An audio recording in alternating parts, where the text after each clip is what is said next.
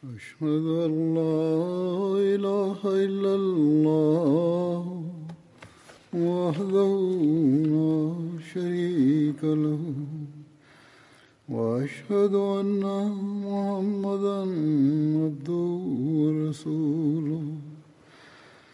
أما بعد فأعوذ بالله من الشيطان الرجيم. بسم الله الرحمن الرحيم. الحمد لله رب العالمين. الرحمن الرحيم. مالك يوم الدين. إياك نعبد وإياك نستعين. اهدنا الصراط المستقيم. صراط الذين أنعمت عليهم غير المغضوب عليهم ولا الضالين.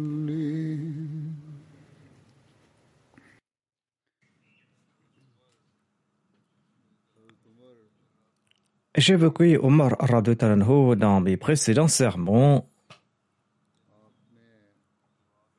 Je mentionnerai aujourd'hui quelques faits concernant les razouats et les expéditions dans lesquelles il avait participé. Omar bin Khattab avait participé dans les batailles de Badr, d'Uhud, la bataille du Fossé et les autres batailles en compagnie du saint prophète Mohammed lui. En sus de cela, il avait participé dans d'autres expéditions et il était le chef de certaines de ces expéditions. Les compagnons disposaient de 70 chameaux lors de la bataille de Badr. Trois combattants devaient partager un chameau. Ils utilisaient ce chameau à tour de rôle. Abu Bakr, Omar et Abdurrahman bin Auf utilisaient à tour de rôle le même chameau.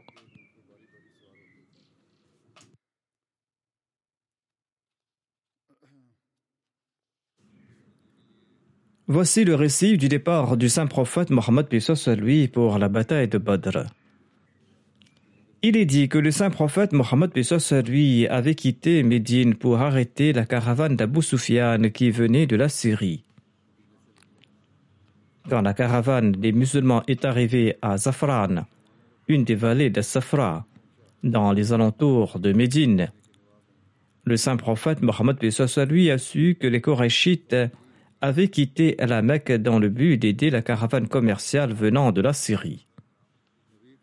Le saint prophète Mohammed lui a demandé conseil à ses compagnons et il les a informés qu'une armée venait à grands pas de la Mecque. Et il leur a demandé conseil. Préférait-il combattre l'armée ou la caravane commerciale?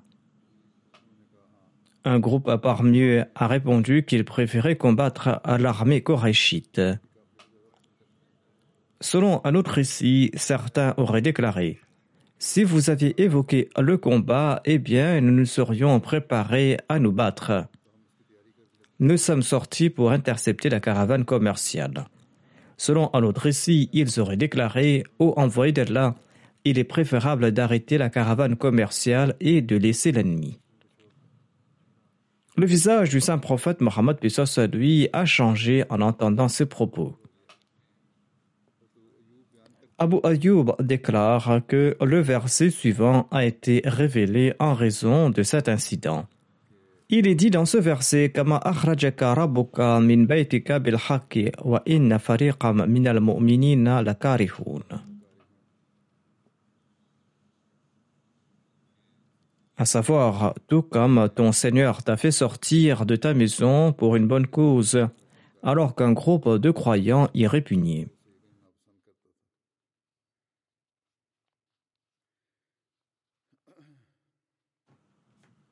Abu Bakr s'est mis debout en cette occasion. Il a pris la parole et il a prononcé un très bon discours. Ensuite, Omar s'est mis debout. Il a pris la parole et il a prononcé un très bon discours lui aussi. Ensuite, Migdad s'est mis debout. Il a déclaré Ô envoyé d'Allah, obéissons à l'ordre que Dieu vous a donné. Nous sommes avec vous. Par Allah, nous ne sommes pas comme les disciples de Moïse et nous n'allons pas répondre Fadhhab anta wa rabbuka faqatila inna hahuna laqa'idun. C'est-à-dire, vois et ton Seigneur et combattez. Nous, nous allons nous asseoir ici. Migdal a déclaré Nous sommes avec vous et nous allons combattre à vos côtés tant que nous sommes en vie.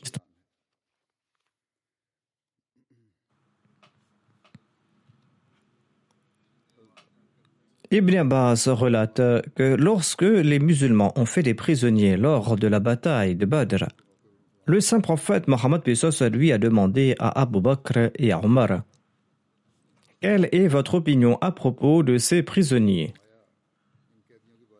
Abu Bakr a répondu Au prophète d'Allah, ce sont nos cousins et nos parents. Je pense que si vous leur prenez une rançon, ce sera une source de force pour nous contre ces mécréants, et il se peut qu'Allah les guide vers l'islam. Le saint prophète Mohammed lui a demandé au Ibn Khattab quelle est ton opinion à ce sujet? Omar a répondu non au messager d'Allah par Allah. Mon opinion est différente de celle d'Abu Bakr. Selon moi, vous devriez nous les remettre et nous allons devoir leur trancher le cou. Confiez Akhil à Ali pour qu'il le tue et confiez-moi un tel qui est apparenté à moi et je le tuerai. Ils sont tous les chefs des infidèles, a déclaré Omar. Le saint prophète Mohammed a préféré l'opinion d'Abu Bakr. Omar déclare L'envoyé d'Allah n'a pas accordé priorité à mon opinion. Quand je suis retourné le lendemain, le saint prophète Mohammed lui et Abu Bakr étaient assis et ils pleuraient. J'ai demandé au messager d'Allah Dites-moi ce qui vous fait pleurer, vous et votre compagnon. Si je dois pleurer, eh bien, je vais pleurer moi aussi. Sinon, je vais faire semblant de pleurer. Le saint prophète Mohammed lui a répondu Je pleure sur la punition qui m'a été montrée à l'égard de ses compagnons qui m'ont suggéré de prendre une rançon. Cette punition est plus proche que l'arbre qui se trouve là devant moi. Le saint prophète lui a indiqué l'arbre qui était proche de lui. Sur ce, Allah a révélé ce verset.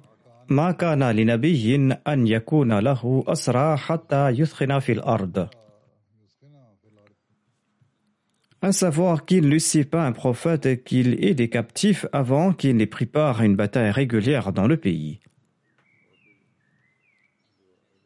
Et deux versets plus loin, il est dit mimma halalan Mangez donc de ce qui est licite et bon, de ce que vous avez gagné comme butin. Ainsi donc, Allah leur a rendu licite le butin.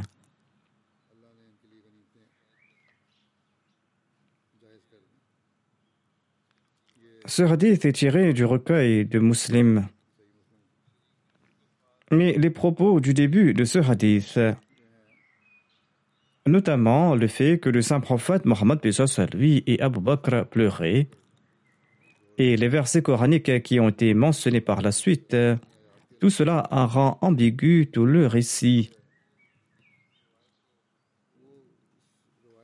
Les faits ne sont pas clairs dans ce hadith. En tout cas, la majorité des compilateurs des recueils d'histoire et de sira ont relaté ce hadith en le considérant authentique. Les exégètes et les compilateurs de Sira ont considéré que ce hadith est authentique et ils l'ont mentionné. Et il semblerait qu'Allah était en colère contre la décision de prendre une rançon des prisonniers de la bataille de Badr et qu'elle a apprécié davantage l'opinion de Omar.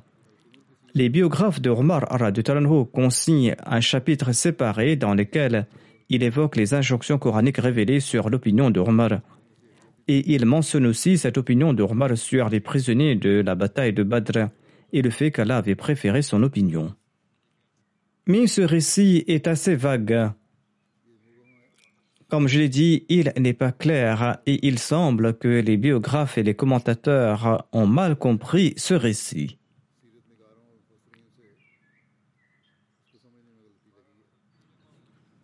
En tout cas, Hazrat Muslim Maud a commenté à ce propos dans une de ses notes qui n'a pas été publiée. Et dans cette note, il réfute ces récits et il semble que son explication semble être correcte. Il semble qu'on a fabriqué ce hadith afin d'élever le statut de Omar Talanhu ou peut-être qu'on n'a pas compris le sens de ce récit. En expliquant le verset 68 de la sourate Al-Anfal, Hazrat Muslim déclare que la coutume suivante était en vogue à l'Arabie avant l'avènement de l'islam. Et il est dommage que cette pratique est toujours en vogue dans certaines parties du monde. On capture des prisonniers qui sont réduits en esclavage même s'il n'y a pas de bataille, s'il n'y a pas de combat. Ce verset abroge cette pratique affreuse et ordonne explicitement que ce n'est qu'en état de guerre et après une bataille que les soldats ennemis peuvent être faits prisonniers. Il n'est pas permis de prendre des prisonniers s'il n'y a pas de combat. Hazrat Muslim explique que ce verset a été mal interprété. On relate que lorsque les musulmans ont capturé certains prisonniers de la Mecque lors de la bataille de Badr, le saint prophète puis soit lui a consulté ses compagnons sur le traitement que ces prisonniers méritaient. Omar était d'avis qu'ils devaient être exécutés, et Abu Bakr, quant à lui, était d'avis que ces prisonniers devaient être libérés contre le paiement d'une rançon.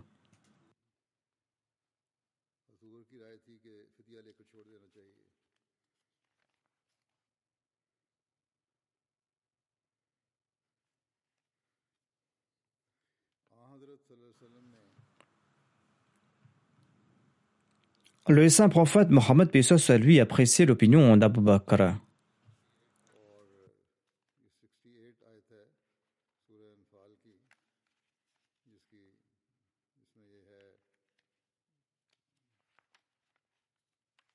Dans le verset 68 de la Sourate Al-Anfal, il est dit qu'il n'est permis à aucun prophète de prendre des prisonniers sans livrer une bataille régulière. Hazrat Muslim Maud explique que l'opinion d'Abu Bakr était différente de celle de Omar Talanhu.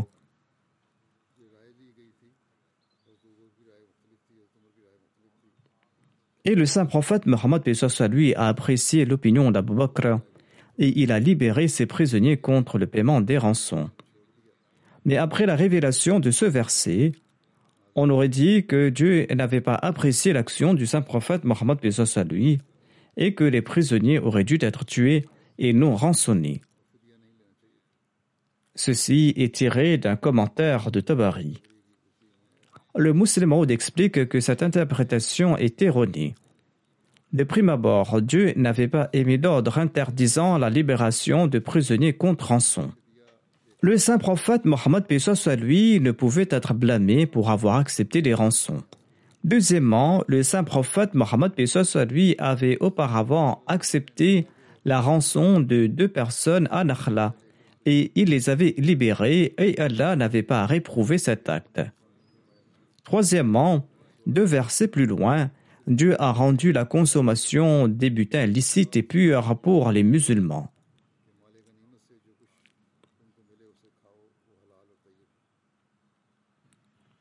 Personne n'aurait pu imaginer que Dieu ait réprouvé le fait que le saint prophète, paix à lui, ait accepté des rançons.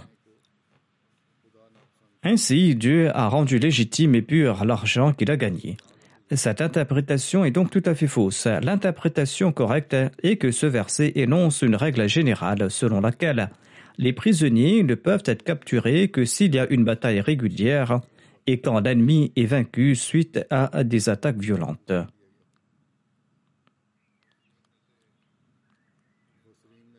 Alama Imam Razi et Alama Shibli Nourmani, le biographe renommé, sont parmi les commentateurs du Saint-Coran qui partagent la même position énoncée par le Muslim Maoud. Hazrat Mizabashir Ahmad Saab explique Lorsque le saint prophète, paix soit lui, est retourné à Médine, il a demandé conseil sur ce qu'il fallait faire des prisonniers. La pratique générale en Arabie était d'exécuter des prisonniers ou d'en faire des esclaves permanents. Cependant, le saint prophète Mohammed lui était opposé à des mesures aussi dures. De plus, aucune injonction divine à cet égard n'a été révélée non plus. Abu Bakr a déclaré que, à mon avis, ils doivent être libérés contre rançon, car après tout, ce sont nos frères et nos parents. Qui sait si demain des fidèles de l'islam naissent parmi eux? Cependant, Omar s'est opposé à cette opinion et il a déclaré qu'il ne doit pas avoir de considération de parenté en matière de religion. Ces personnes méritent d'être tuées en raison de leurs actions. À mon avis, ils doivent être tués tous. En fait, les musulmans devraient exécuter leurs proches respectifs de la propre main. Influencé par sa nature miséricordieuse, le saint prophète Mohammed lui a approuvé la proposition faite par Abu Bakr. Il a donc interdit l'exécution de ses prisonniers et il a ordonné que les idolâtres qui paient leur rançon soient libérés. Par la suite, une injonction divine a été révélée à cet effet. Étant donné qu'un commandement divin a été révélé sur le paiement des rançons, tout comme l'a expliqué le deuxième calife, il semble étrange d'utiliser ce hadith comme base pour justifier les pleurs du saint prophète Mohammed et d'Abu Bakr.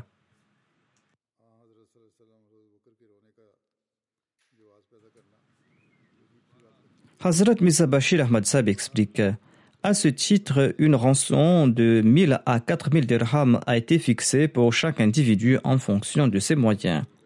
Et de cette manière, tous les prisonniers ont été libérés. Il y a aussi des récits au sujet du mariage de Hafsa à la fille de Omar avec le saint prophète Mohammed soit lui. Le mari de Hafsa avait pris part à la bataille de Badr, et à son retour de la bataille, il est tombé malade et il est décédé. Plus tard, le saint prophète Mohammed soit lui a épousé Hafsa. Selon le recueil d'Al-Bukhari, Abdullah bin Omar raconte que Hafsa la fille d'Omar bin Khattab s'était mariée à Khunais bin Hudhaifa Sahami.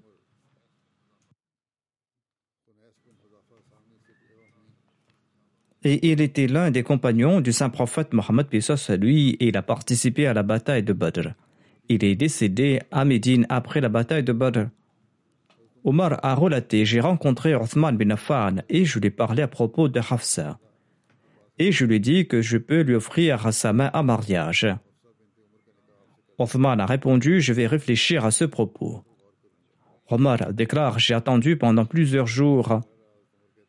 Ensuite, après quelques jours, Othman a déclaré Et j'ai décidé qu'il était mieux pour moi de ne pas me marier pour l'instant. Omar ajoute Je suis parti rencontrer Abu Bakr et je lui ai proposé à la main de Hafsa, ma fille.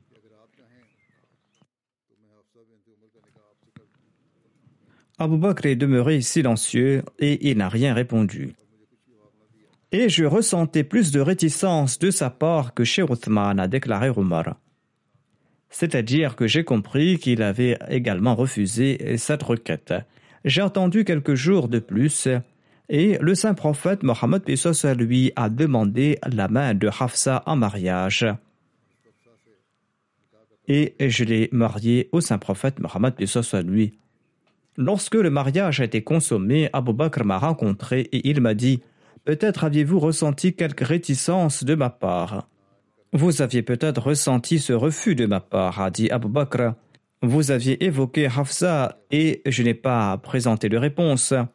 En fait, je ne vous ai pas répondu parce que je savais que le saint prophète Mohammed lui avait mentionné Hafsa et je ne pouvais pas révéler ce secret de l'envoyé d'Allah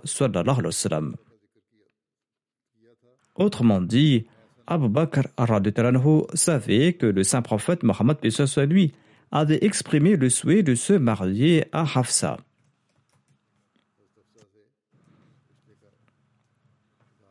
Abu Bakr déclare C'était là un secret du saint prophète Mohammed lui, un secret que je ne pouvais pas révéler. Si le saint prophète Mohammed lui avait abandonné cette idée, eh bien, j'aurais certainement accepté cette requête de votre part. C'était là la réponse d'Abu Bakr. Dans son ouvrage Silatrat Munabiyin, Hazrat Mizabashir Ahmad Sahib a commenté sur ce mariage. Il déclare Omar avait une fille du nom de Hafsa. Elle s'était mariée à un compagnon fidèle nommé Khones bin Hozafa. Ce dernier avait pris part à la bataille de Badr. Après la bataille de Badr, de son retour à Médine, Khones est tombé malade et il ne s'est pas rétabli. Quelque temps après son décès, Omar était inquiet concernant le deuxième mariage de Hafsa. Elle avait plus de 20 ans à l'époque. En raison de sa simplicité, Omar a rencontré lui-même Rothman bin et lui a parlé à propos de sa fille Hafsa. Il lui a dit qu'elle était veuve et que s'il était intéressé, il pourrait l'épouser. Cependant, Othman a évité le sujet. Par la suite, Omar en a parlé à Abu mais lui aussi est demeuré silencieux et il n'a pas présenté de réponse. Omar était très triste et tout consterné, il s'est présenté au saint prophète Mohammed lui et il lui a tout relaté. Le saint prophète Mohammed lui a répondu Ô Omar, ne t'inquiète pas. Si Allah le souhaite, Hafsa trouvera un meilleur époux que Rothman et qu'Abu Bakr. Et Rothman, quant à lui, recevra une meilleure épouse que Hafsa. Le saint prophète lui avait dit cela parce qu'il avait déjà l'intention d'épouser Hafsa et d'offrir sa propre fille au Kulthum à Othman en mariage. Othman et Abu Bakr étaient au courant de cela, c'est pourquoi ils ont rejeté la proposition de Omar. Quelque temps après, le saint prophète Mohammed à lui a marié sa fille au Kulthum à Othman. Par la suite, le saint prophète Mohammed à lui a lui-même envoyé une proposition à Omar concernant Hafsa. Qu'est-ce que Omar aurait pu demander de plus? Il a accepté volontiers cette proposition. Hafsa était mariée au saint prophète Mohammed lui au cours du mois de Charban en l'an 3 de l'Égypte et il est entré dans la maison du saint prophète Mohammed lui. Après ce mariage, Abu Bakr a dit à Omar Vous avez peut-être ressenti quelque tristesse à cause de moi. En fait, j'étais au courant de l'intention du saint prophète Mohammed lui, mais je ne pouvais pas révéler son secret sans sa permission. Si le saint prophète, paix soit lui, n'avait pas l'intention de se marier à Hafsa, eh bien je l'aurais épousé très volontiers. Une sagesse particulière en épousant Hafsa était qu'elle était la fille de Omar, qui était considéré comme le compagnon le plus éminent après Abu Bakr. Omar faisait partie aussi des amis les plus intimes du saint prophète Mohammed lui. Ainsi, afin de renforcer davantage ses relations mutuelles, et afin de compenser le chagrin de Omar et de Hafsa suite à la disparition prénominée de Khonais bin Huzafa, le saint prophète soit lui a jugé approprié d'épouser Hafsa lui-même. Une autre sagesse était que si le saint prophète soit lui avait un plus grand nombre d'épouses, les tâches de prédication et de propagation, ainsi que l'éducation et la formation morale, aurait pu être accompli avec une plus grande facilité, sur une plus grande échelle et de manière plus excellente parmi les femmes. Les femmes qui constituent la moitié, sinon plus de la moitié de la population mondiale à certains égards. Voici le récit sur la bataille de Houd en référence à Omar Aradutranhu. Khalid bin Walid a attaqué les musulmans lors de cette bataille et ces derniers n'ont pas pu faire face à cet assaut soudain. Hazrat Mirza Bashir Ahmad Saab a écrit ceci à ce propos. Il déclare que l'armée koraïchite avait à peu près encerclé les musulmans sur les quatre fronts et continuait à les écraser par des attaques répétées. Les musulmans auraient pu se ressaisir après quelque temps, mais un guerrier audacieux parmi les Korachites nommé Abdullah bin Quma a attaqué Moussa bin Omer, le porte-drapeau des musulmans, et Abdullah bin Quma a tranché la main droite de Moussa bin Omer. Moussa a agrippé le drapeau avec son autre main et il s'est avancé pour affronter Ibn Quma. Mais lors de la deuxième attaque, il a perdu l'autre main. Moussab a joint ses deux bras coupés ensemble dans un effort pour empêcher le drapeau de l'islam de tomber. Et il a tenu contre sa poitrine. Sur ce, Ibn Quma l'a frappé une troisième fois et Moussab est tombé au sol en martyr. Un autre musulman s'est immédiatement avancé. Il s'est emparé du drapeau. Et comme Moussab ressemblait au saint prophète, et lui en taille et en silhouette, Ibn Quma a pensé qu'il avait tué le saint prophète Mohammed, soit lui. Il est également probable que Ibn Quma l'a fait par malice ou pour tromper les musulmans, mais en tout cas, lorsque Moussab est tombé en martyr, Ibn Quma s'est exclamé qu'il avait tué le saint prophète Mohammed, soit lui. En entendant cela, les musulmans ont perdu tout ce qui leur restait de sang-froid, et leurs forces les ont complètement quittés. Et de nombreux compagnons ont fui le champ de bataille dans un état de consternation. Les musulmans étaient divisés en trois groupes lors de cette phase de la bataille. Un groupe était composé de ceux qui avaient fui le champ de bataille en apprenant que le saint prophète Pessos à lui avait été tué. Ce groupe était le plus petit. Cependant, comme l'évoque le Saint-Coran, en tenant compte des circonstances particulières, ainsi que de la foi et de la sincérité de ses compagnons, Allah leur a pardonné cette action. Le deuxième groupe comprenait ceux qui n'avaient pas pris la fuite, mais qui, après avoir entendu la nouvelle du martyr du saint prophète, paix à lui, avaient perdu leur courage, ou avaient senti qu'il était désormais inutile de se battre. Ainsi, il était parti d'un coin du champ de bataille et se sont assis là-bas, la tête basse. Le troisième groupe comprenait ceux qui n'avaient cessé de se battre sans faille. Parmi eux, certains s'étaient rassemblés autour du saint prophète Mohammed soit lui.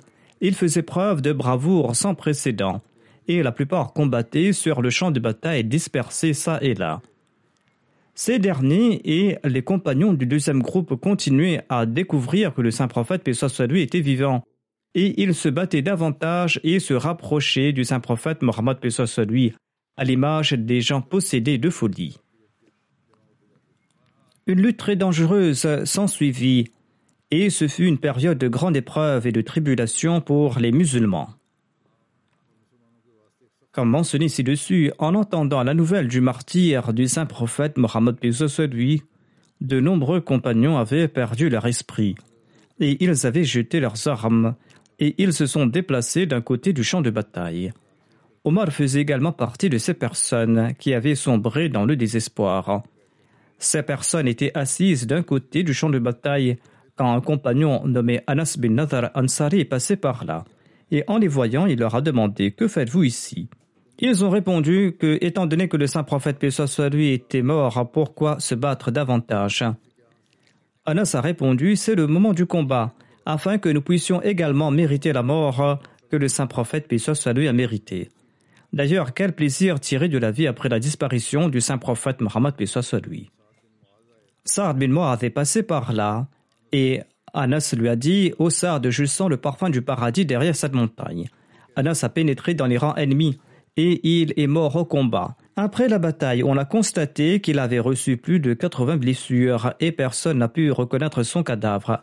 Finalement, sa sœur l'a identifié par une marque sur son doigt. Le saint prophète Mohammed lui avait atteint la vallée de la montagne avec quelques compagnons lors de la bataille d'Uhud et un groupe d'infidèles a attaqué la vallée parmi lesquels se trouvait Khalid bin Walid. Le saint prophète lui a prié en ces termes Ô Allah, éloigne de nous ces gens. Sur ce, Omar bin Khattab, avec quelques muhajirines, ont confronté ces polythéistes et ils les ont chassés. Hazrat Mizabashir Ahmad Sab écrit ceci à ce propos.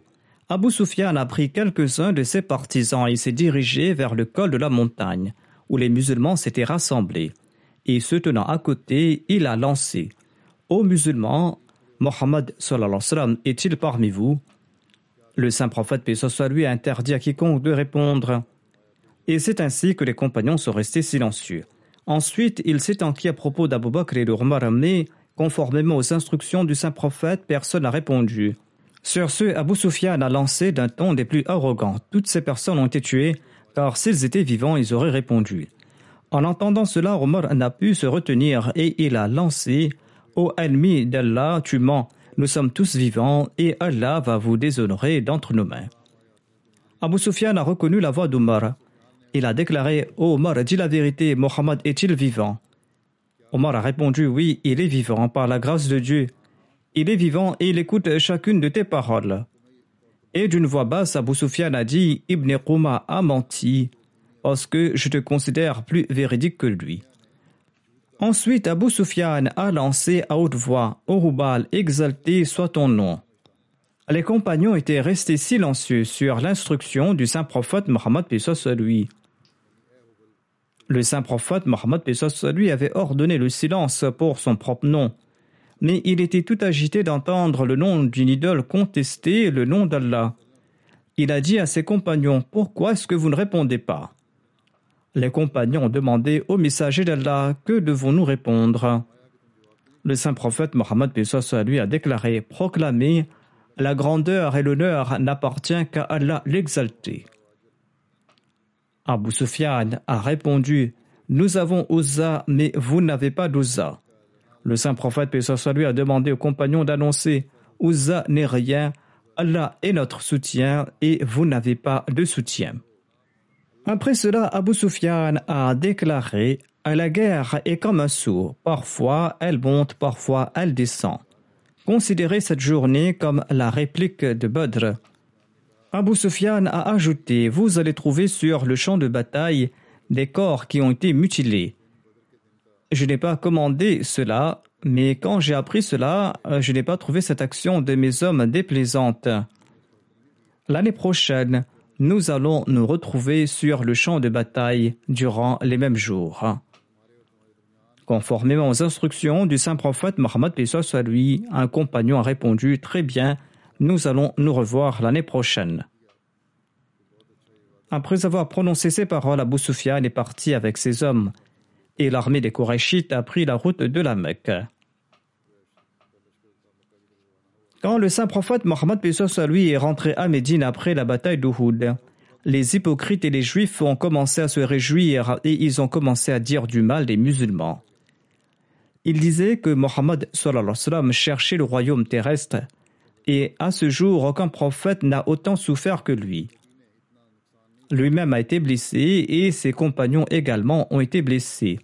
Ils ont déclaré que si vos tués étaient restés avec nous, ils n'auraient pas subi un tel sort. Omar a demandé au saint prophète Mohammed lui la permission de tuer ces hypocrites. L'envoyé d'Allah a déclaré Est-ce qu'ils ne rendent pas témoignage qu'il n'y a pas d'autre Dieu à part Allah et que je suis le messager d'Allah? C'est-à-dire que ces gens récitent la kalima. Omar a répondu Certes, mais ils tiennent des propos d'hypocrites. Ils récitent la kalima par peur de l'épée et leur cas est évident à présent. Les paroles de leur cœur sont sorties et Allah a révélé leur animosité. En ce cas, il faut certainement les punir.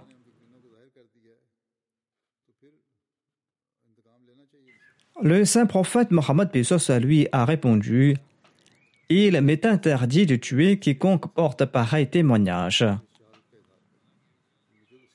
c'est-à-dire il m'est interdit de tuer celui qui récite à la kalima. Je poursuivrai ces récits dans le futur, Inshallah. Je dois mentionner maintenant quelques personnes qui sont décédées récemment. C'est pourquoi je vais m'arrêter ici. Mais avant cela, j'ai aussi une requête de prière à faire. La semaine dernière, j'avais demandé de prier pour les Palestiniens opprimés, bien que le cessez-le-feu a été annoncé. L'histoire nous apprend qu'après un certain temps, d'une manière ou d'une autre, l'ennemi continue à opprimer ces Palestiniens pour une raison ou pour une autre. Que Dieu ait pitié des Palestiniens et qu'il leur accorde la véritable liberté. Qu'Allah accorde aussi aux Palestiniens des dirigeants qui sont intelligents, qui sont perspicaces et qui sont également capables d'exprimer leur opinion et de faire valoir leurs droits. De même, priez aussi pour les Ahmadis qui sont persécutés dans le monde, en particulier au Pakistan. Priez pour qu'Allah leur accorde sa protection.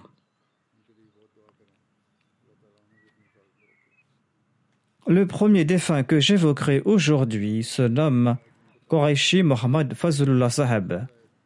Il était le Naib Nazir de Qadian.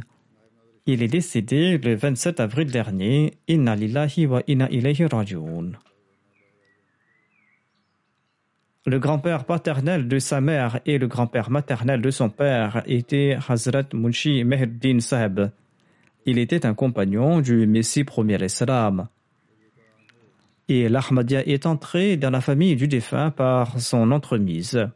Munshi Mehdin fait également partie des contributeurs pour la construction du Minaratul.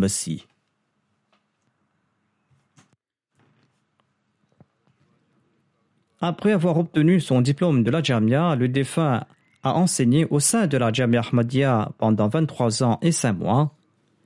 Il avait enseigné le Saint-Coran, la théologie l'ourdou, la grammaire et la littérature arabe. Il a servi en tout pendant 37 ans et 7 mois. Par la grâce de Dieu, il était un boussi. Il laisse derrière lui son épouse, un fils et deux filles.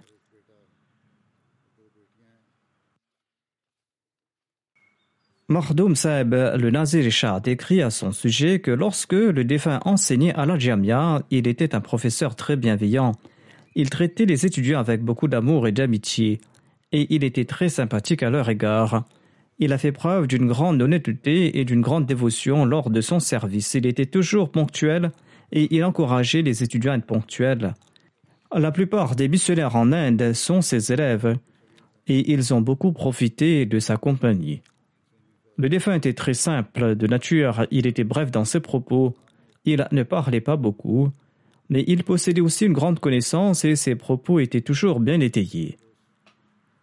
Le défunt a occupé le poste de vice-président de la Khouda Ahmadiyya de l'Inde. Il a aussi servi en tant que rédacteur en chef du journal Badr pendant 34 ans. Il a aussi servi en tant que rédacteur du journal Mishkat. Il était également membre du comité sur l'histoire de l'Ahmadiyya en Inde.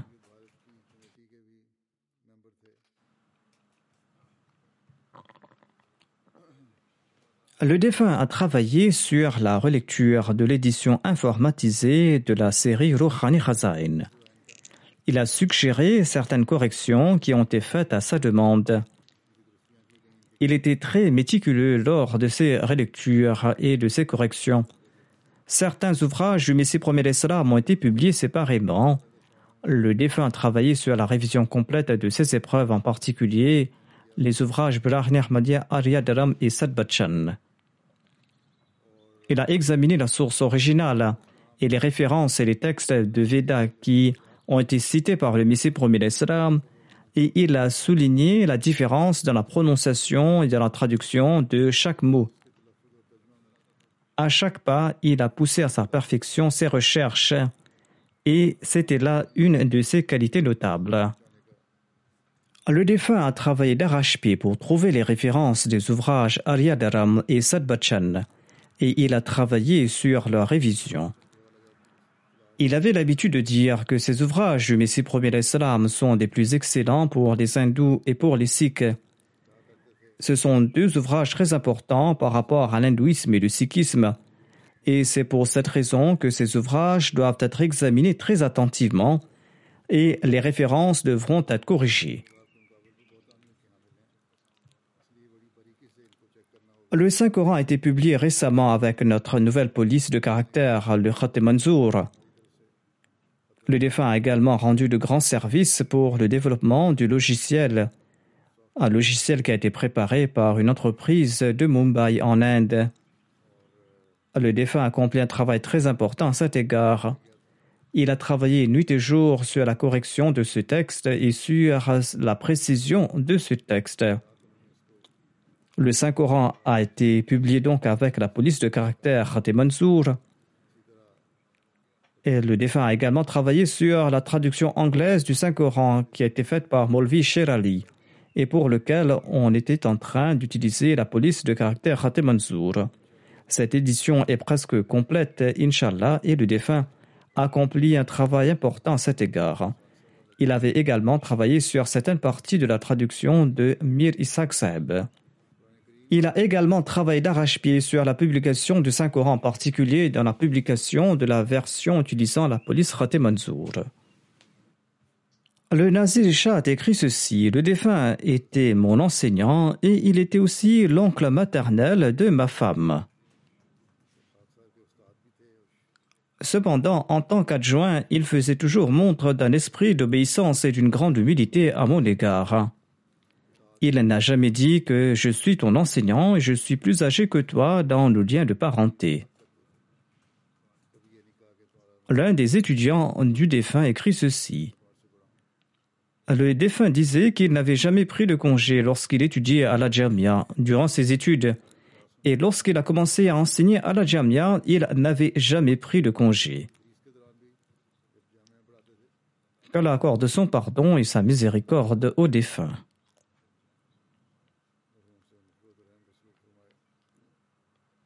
La deuxième personne que j'évoquerai se nomme Sayyid Bashiruddin Ahmad Saeb. Il était missionnaire et il était également de Kadian. Il est décédé à l'âge de 83 ans. Inna wa ilayhi rajoun. Le défunt était le petit-fils de Sayyid Sayyuddin, qui était un compagnon du Messie premier salam. Le défunt était un homme très pieux. Il accomplissait régulièrement la prière de Tarajud.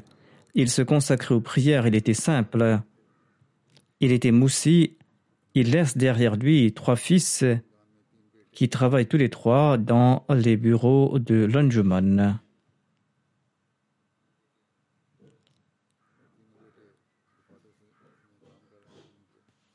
Le prochain défunt se nomme Basharat Ahmad Haidar. Il était un Waqfi Zindagi, il était de Kadian. Il était le fils de Fez Ahmad Saheb Shana. Il est décédé à l'âge de 71 ans, quelques jours de cela. Inna lillahi wa inna ilayhi rajoun. Le défunt était le petit-fils de Hazrat Abdul Karim Saheb, qui a servi de signe en faveur du Messie premier d'Islam suite à la morsure d'un chien enragé.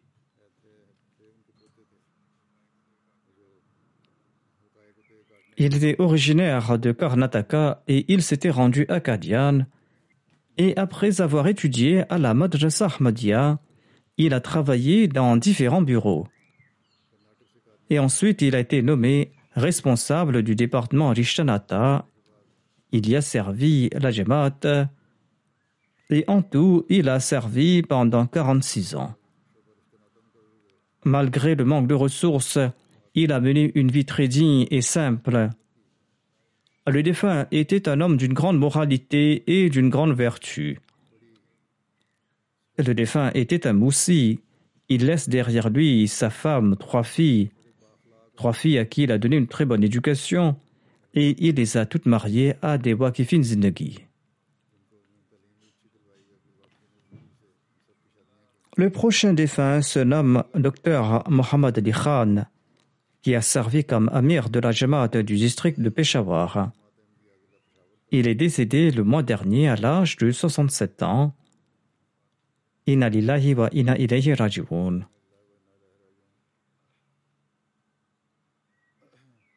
Il avait prêté le serment d'allégeance de son propre chef lorsqu'il était en FSI.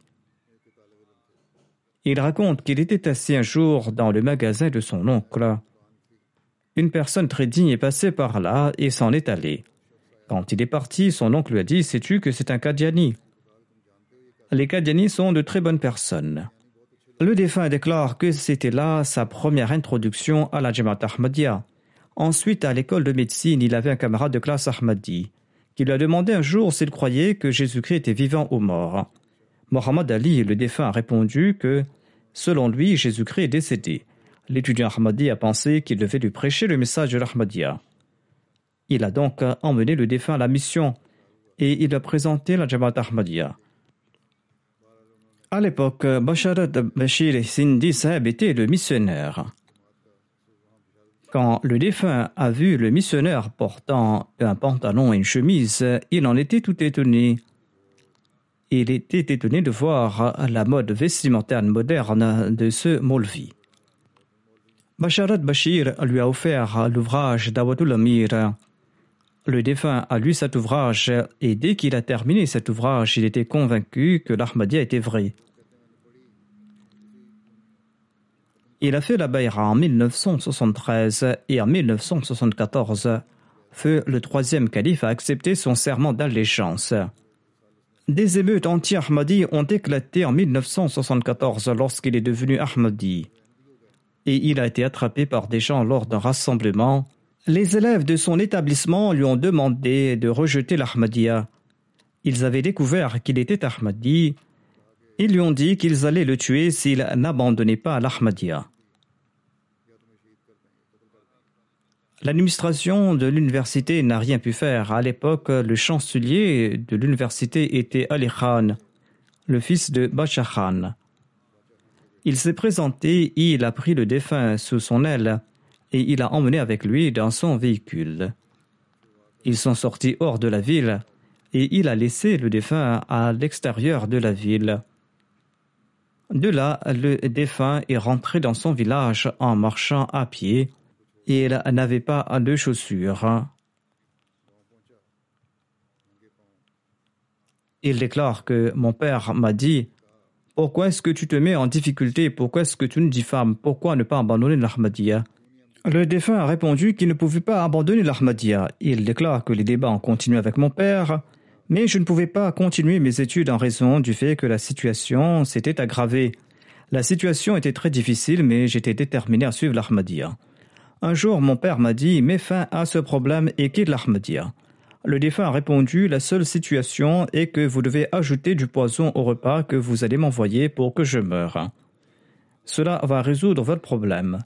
Quant à moi, je ne pourrai pas abandonner le Messie premier et sa Jamaat. Par la suite, jamais son père ne lui a demandé d'abandonner l'Ahmadiyya. Après le décès de son père, le défunt s'est présenté pour ses funérailles mais il n'a pas accompli sa prière funéraire. Les gens ont dit que c'était contre les traditions tribales et ils ont exprimé une grande animosité à son égard en disant qu'il était un fils indigne pour avoir refusé d'accomplir la prière funéraire de son père. Le défunt a répondu que le Messie promet l'Islam était plus important pour lui. De la même manière, sa mère l'a très maltraité. Elle lui a dit que tu n'es pas mon fils et il a été déshérité. Le défunt n'est pas retourné dans son village après cela, mais il n'a cessé d'aider sa mère. Il se rendait chez son oncle paternel, et de là il prenait soin de sa mère et l'aidait financièrement. Et quand sa mère est décédée, il n'a pas accompli ses prières funéraires. De même, il avait converti un de ses frères cadets à l'Ahmadiyya. Celui-ci n'a pas accompli les prières funéraires de sa mère non plus et les gens les ont critiqués et les ont traités de fils indignes. Mais le défunt a déclaré qu'il était question de l'honneur de la Jamaat, étant donné que ces gens insultaient le Messie premier Islam, nous ne pouvons pas accomplir leur prière funéraire. Il a donc démontré un très grand sens de l'honneur à l'égard de la communauté. Le défunt a servi pendant 27 ans au sein de l'armée et il a pris sa retraite au grade de lieutenant-colonel. Il était médecin et après sa retraite, il a reçu la médaille présidentielle de distinction militaire. Il a travaillé comme professeur adjoint à l'hôpital universitaire Nasir de Peshawar et comme chef du département de psychologie. À l'âge de 32 ans, il a été nommé par le quatrième calife comme émir de la région frontalière et du district de Peshawar et président de la Jamaat de Peshawar. En 1985, il a été nommé membre du conseil d'administration du Waqf Jadid. Le défunt a conservé ce poste à vie et il a également été membre du conseil d'administration du Waqf Jadid. Et il était aussi membre de la fondation Fazle Omar et membre de la Fondation Tahir et membre permanent de la Shura. Son frère cadet est le colonel Ayoub. J'en ai fait mention, il a également accepté l'Ahmadiyya et il avait épousé la fille de Shamsuddin Khan Saheb, qui était l'amir de la région frontalière du Pakistan.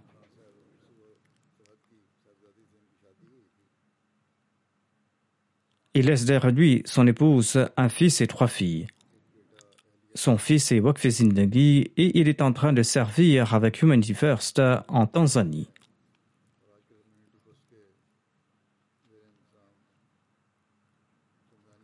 Il déclare que le docteur Mohamed Ali Khan s'était distingué par son attachement à la vérité, par son honnêteté, par son altruisme et son intégrité. Il ne faisait jamais mention d'argent, de dépenses et des biens mondains ou autre chose qui était liée à ce monde. Tous ses enfants ont écrit la même chose. Il ajoute qu'il a toujours vécu une vie qui était pleine de satisfaction, une vie qui était heureuse. Il a dirigé la Jamaat de Peshawar avec amour et en faisant confiance en l'aide de Dieu dans des circonstances très difficiles. Les habitants de Peshawar sont profondément attristés par sa mort. Il avait un grand amour pour le califat. Il faisait preuve d'une obéissance exemplaire à l'égard du califat. Il avait un grand amour pour le Messie premier l'Islam et le saint prophète, mais soit lui, et il était toujours prêt à consentir à tout sacrifice pour défendre l'unicité de Dieu, et il possédait de nombreuses autres qualités. Le prochain défunt dont je dirigerai la prière funéraire se nomme Mohamed Rafi Khan Shehzada de Rabwa. Il est décédé le 30 mars dernier. Inna lillahi wa inna ilahi raji'un. Le défunt avait 82 ans.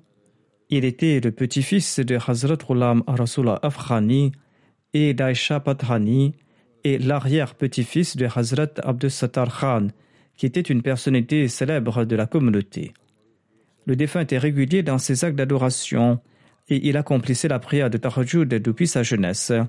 Il avait un sens de l'honneur pour la religion, il avait un grand zèle à l'égard de la religion, c'était une personne très pure. Durant ses derniers jours et au cours de sa dernière maladie, il récitait le Saint-Coran à voix haute en dépit des difficultés à respirer. Il avait été recruté dans l'armée de l'air d'Abu Dhabi et il avait déménagé là-bas pendant quelque temps. Un Molvi de l'Assemblée de l'armée de l'air avait dit que les Qadianis méritent d'être tués. Il s'est levé et avec beaucoup de courage, il a déclaré que je suis un Ahmadi, et bien tuez-moi alors. Par la suite, il a démissionné de là-bas et il est retourné au Pakistan où il a ouvert hein, une pharmacie et il a servi aussi en tant que président de la Jamaat de Darul Rahmat Sharki Rajiki. Il a participé à environ 50 épisodes d'une émission en langue pashto sur la MTA. Il faisait preuve d'une grande compassion à l'égard de tout le monde et il se comportait tel un père à l'égard de ses voisins. Il aidait discrètement les autres. Il était aussi un moussi. Il laisse derrière lui son épouse, deux fils et quatre filles.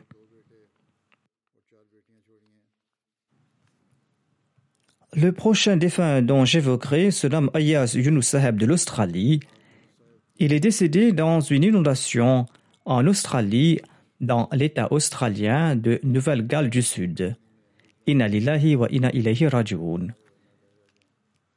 était un serviteur dévoué de la communauté. Il avait dit au président de la Jamaat que si vous avez besoin de quelqu'un, faites appel à moi et je me présenterai aussitôt lorsque vous allez m'appeler.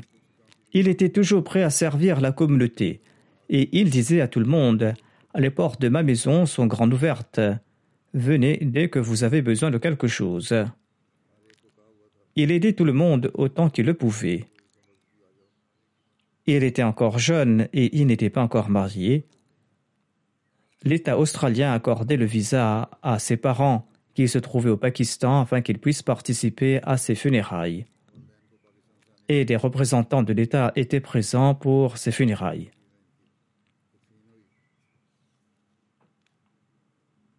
Le prochain défunt se nomme Tahir Ahmad Seb, fils de Mian Kurban Hussein.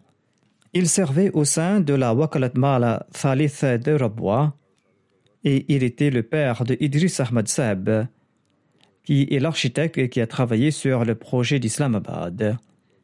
Il était âgé de 77 ans Inna lillahi wa inna raji'un. Le défunt était secrétaire de la tarbiya de la Jamaat locale. Il a servi en tant que vice-président Isaïm Ansarullah. Il accomplissait régulièrement ses prières de Tahajjud et ses nawafil. Il récitait régulièrement le Saint-Coran et il était membre du système d'Al-Wasiya. Il laisse derrière lui deux filles et trois fils et son épouse.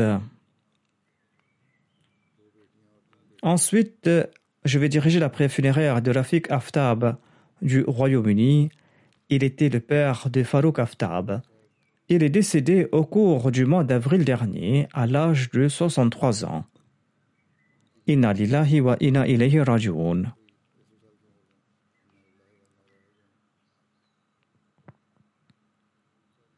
M. Farouk déclare que mon père possédait de nombreuses qualités. Il était humble, pieux, il était toujours en contact avec tout le monde, c'était quelqu'un de jovial et de respectable. Il était très hospitalier, il respectait les autres. De nombreuses personnes nous ont appelés pour nous dire la même chose et ont témoigné de ses qualités. C'était quelqu'un qui était très sincère et dévoué et il a toujours encouragé ses enfants à rester attachés au califat, et c'est grâce à ces efforts que ses enfants sont en train de servir la communauté aujourd'hui. La prochaine défunte se nomme Zarina Saheba, épouse de Nisa Nasir Ahmad Chittimasi, qui enseigne à la Jamia Ahmadiyya du Royaume-Uni. Elle est décédée le mois dernier, Inna lillahi wa inna ilayhi raji'un. Elle était une des descendantes des compagnons du Messie premier d'Islam. C'était une personne très patiente et reconnaissante qui a pu servir ses parents et ses beaux-parents. Elle a fait preuve d'une grande fidélité en tant qu'épouse d'un Wakfi Zindagi. Elle s'est contentée de sa situation. Elle a résidé au Ghana avec son époux et en dépit des circonstances économiques très difficiles, elle a passé cette période difficile avec ses enfants en faisant preuve d'une grande patience et elle ne s'était jamais plainte. Elle est Moussia, un de ses fils est un Wakfi Zindagi et il travaille au sein de la MTA. Il s'agit de Miza Tawqir Ahmad. Ensuite, je vais diriger la prière funéraire de Hafiz Mohamed Akram, qui est décédé au cours de ce mois à l'âge de 80 ans à la Tahir Heart Institute. Inna lillahi wa inna ilayhi raji'un. L'Ahmadiyya a été introduit dans sa famille par l'intermédiaire du premier calife et par la suite, son grand-père a prêté le serment d'allégeance par écrit au Messie premier d'Islam.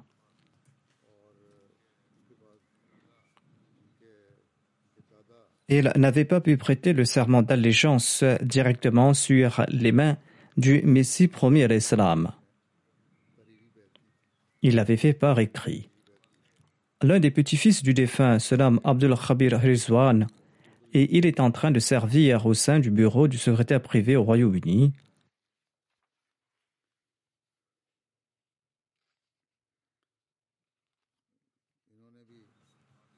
Le défunt avait proposé de servir la Jamaat et lorsque sa requête a été envoyée à Mohamed Ahmad Mazhar, l'ancien maire du district de Faisalabad, il lui a dit que si vous souhaitez servir la religion, eh bien, servez à mes côtés et le défunt a servi au sein de la Jamaat de Faisalabad tout au long de sa vie, et il a toujours préféré la foi à monde. Il s'est considéré comme une personne dédiée. Il était moussi et il avait réglé sa hissa jaidad au cours de son vivant.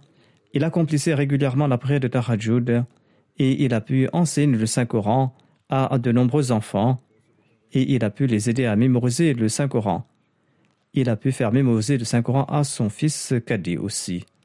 Ensuite, je vais diriger la prière funéraire de Chaudhry Noor Ahmad Nazir, qui est décédé à l'âge de 82 ans ces jours derniers. Il était le fils aîné de Chaudhry Mohammad Abdullah, qui était un darwish de Qadian. Par la grâce de Dieu, les deux fils du défunt ont dédié leur vie. L'un est directeur d'une école de la communauté au Liberia et l'autre qui se nomme Mansour Ahmad Mozafer, il est en train de servir la communauté au Ghana en tant que missionnaire. Ses deux fils n'ont pas pu se rendre aux funérailles de leur père en raison de leurs activités respectives. Le défunt était membre du système dal Ensuite, je vais diriger la prière funéraire de Mahmoud Ahmad Minhas, fils de Hakim Obaidullah Minhas. Il est décédé à l'âge de 75 ans le mois dernier. Wa. Il était le fils de Rachid Mahmoud Minhas, qui est missionnaire. Il déclare que le défunt possédait de grandes qualités. Il accomplissait régulièrement la prière de Tahajjud, il était dévoué au califat et il aidait les personnes pauvres et ceux en difficulté. Son fils n'a pas pu se rendre pour ses funérailles en raison du fait qu'il était en train de servir au Ghana. Un autre de ses fils se trouve en Malaisie et il n'a pas pu participer à ses prières funéraires. Qu'Allah accorde patience et persévérance aux enfants et aux proches des défunts, qu'il exalte leur rang, qu'il leur accorde son pardon et sa miséricorde. Je dirigerai la prière funéraire après la prière de Jumma, Inshallah.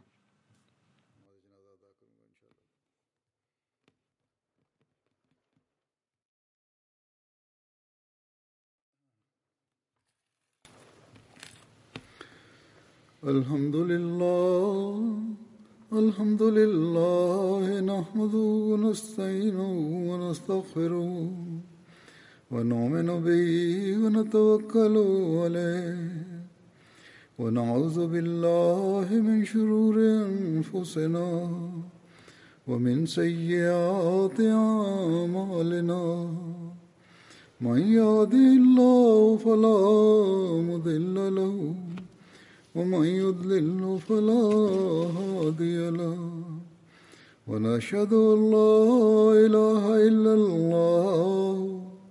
ونشهد أن محمدا عبده ورسوله. عباد الله رحمكم الله. إن الله يأمر بالعدل واللسان وإيتاء ذي القربى.